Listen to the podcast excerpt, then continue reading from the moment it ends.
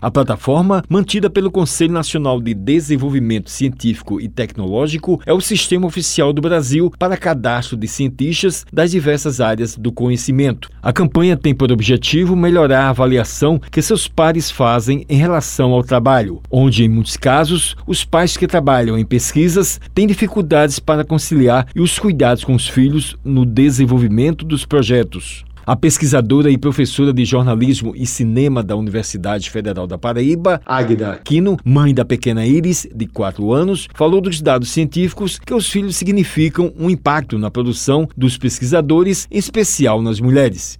Existem comprovações científicas, o nascimento dos filhos significa um impacto muito grande na produção científica dos pesquisadores, mas existe uma diferença muito grande entre os pesquisadores homens e mulheres. Há verdadeiramente um impacto na produção científica de quem vira mãe. Ela comentou como lidar com a situação no Brasil.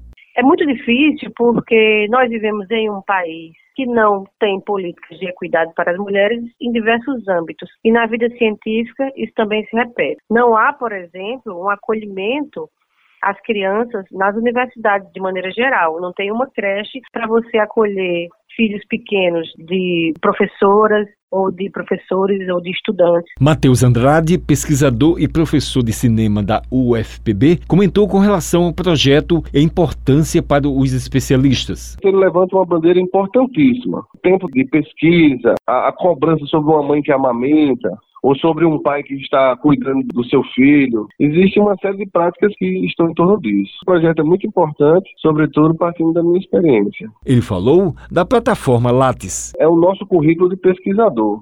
Nela, nós temos todo o nosso histórico enquanto estudante, desde a graduação até tudo que a gente desenvolve enquanto pesquisador, ensino, pesquisa e extensão é importante levantar a bandeira e saber se é estratégico mesmo criar uma frente nacional para colocar isso na plataforma Lattes. O Wellington Sérgio para a Rádio Tabajara, o emissora da EPC, Empresa Paraibana de Comunicação.